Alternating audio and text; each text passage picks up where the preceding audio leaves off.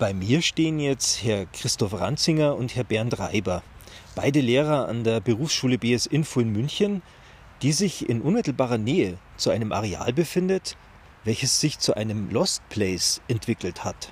Ich finde, was halt hier interessant ist, ähm, ist dieser stillgelegte Bahnhof, der zur Olympiade eben eingerichtet wurde und jetzt stillgelegt wurde. Und dass dieser Bahnhof ähm, eine bestimmte Bedeutung momentan hat und äh, was hier passiert und ähm, wie das weitergeht. Ich war da auch mal kurz dort. Also da ist alles zugewachsen. Es sieht auch so aus, als würden den Menschen benutzen. Die haben da Zelte aufgestellt, habe ich gesehen. Ähm, kann man dazu irgendwas sagen? Mhm.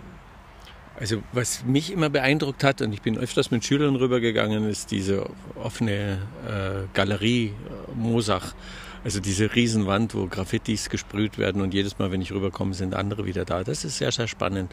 Und dann eben immer diese Obdachlosen, die eigentlich äh, dort einen schönen Platz gefunden haben als Lost Place. Wie geht die Stadt damit um? Weiß man da was? Also das Kommunalreferat war vor kurzem hier und hat äh, diesen Platz geräumt. Das heißt, es sind ungefähr 30 selbstgebaute Zelte abgebaut worden. Die Leute wurden informiert in zehn Sprachen, dass das jetzt geräumt wird. Und mir wurde erklärt, es gibt ungefähr 30 Plätze hier in München und die ziehen jetzt wieder an irgendeinen anderen Platz und bauen dort ihre Behausung auf. Aber wenn sie das hier nicht räumen würden, dann würde das immer größer werden und deswegen müssen sie da reagieren. Welche Pläne gibt es jetzt für dieses Gelände? Also was soll da in Zukunft passieren? Also wir hatten vor circa zwei Jahren zwei junge Architektinnen da, die im Auftrag der Stadt eruiert haben, wie man das umbauen könnte, so dass es den Charakter behält und trotzdem äh, in geregelte Bahnen geht. Und deshalb war diese Befragung von Leuten aus der Umgebung. Da gibt es ja einige Gruppen, da gibt es Leute, die Parcours machen, es gibt die Sprayer, die dort sind. Und äh, die kamen dann auch zu uns an die Schule und äh, ich bin dann mit einer Klasse, mit denen mit rübergegangen und wir haben überlegt und eigene Ideen gehabt, weil für uns bietet sich das ja an, das ist äh, eine Außenanlage unserer Schule, könnte das werden.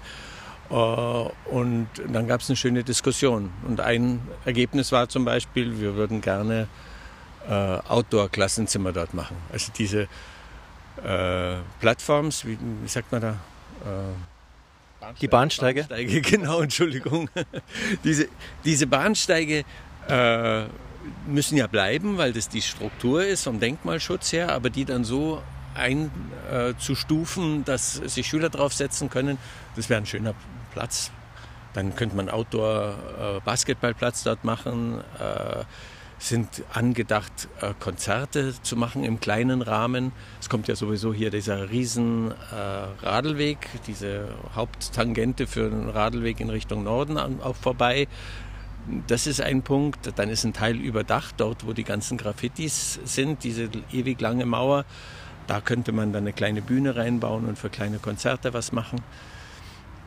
Oben wollten die Parkour-Leute, die ja sowieso schon spontan dort äh, irgendwelche äh, Rampen aufgebaut haben, die wollten dann wirklich was Offizielles haben. Die machen dann auch kostenlose Kurse für Jugendliche, die Parkour machen wollen. Dann die Sprayer wollen legal sprayen können auf der Wand, weil es immer wieder Ärger gibt, obwohl das eigentlich total akzeptiert ist. Muss dann die Polizei kommen, wenn sich jemand wieder beklagt und dann wird es wieder schwierig. Und dann soll es ordentlicher werden. Für mich war es eigentlich eine tolle Sache auch, diese stillgelegten Gleise, solange die nicht gepflegt wurden und Bäume in der Mitte wuchsen, haben wir so Solos gemacht. Das heißt, die Schüler sind einzeln entlang gegangen und haben praktisch im Rückweg ihr Leben äh, reflektiert und haben dann gesehen, ah, da ist ein Hindernis, da ist ein Baum, da wächst eine Pflanze raus. Was war das in meinem Leben? Wo waren diese Punkte? Das war eine schöne Erfahrung für die Schüler und das ist ein tolles Ding. Ich hoffe, das geht nicht verloren für uns. Okay, das klingt ziemlich umfangreich, was da geplant ist. Also ich höre jetzt raus, da soll verkehrstechnisch was passieren damit, da soll kulturell was damit passieren. Wie weit ist es jetzt schon? Also sind das alles Ideen oder gibt es da schon ganz konkrete Pläne und auch einen Zeitplan dafür? Also soweit mein äh, Kenntnisstand ist, gibt es noch keine konkreten Pläne. Das ist alles mal angedacht. Ähm, hier war ja, also diese Strecke war ja auch schon äh, angedacht für die Magnetschwebebahn zum Beispiel. Also die bietet sich an. hier zentral äh, in die Stadt reinzukommen. Dieser Radschnellweg, das ist mir auch zu Ohren gekommen, dass der gebaut werden soll. Was mit dem Kulturzentrum wird, äh, das weiß man momentan nicht, weil die, die Ideen und, und Überlegungen sind zu zum Zeitpunkt äh, passiert, da war noch Geld in der Kasse und jetzt schaut es wieder anders aus. Also keiner weiß genau, wie es weitergeht. Aber die Ideen gibt es, die sind in der Schublade und wir würden uns freuen, wenn davon was umgesetzt wird.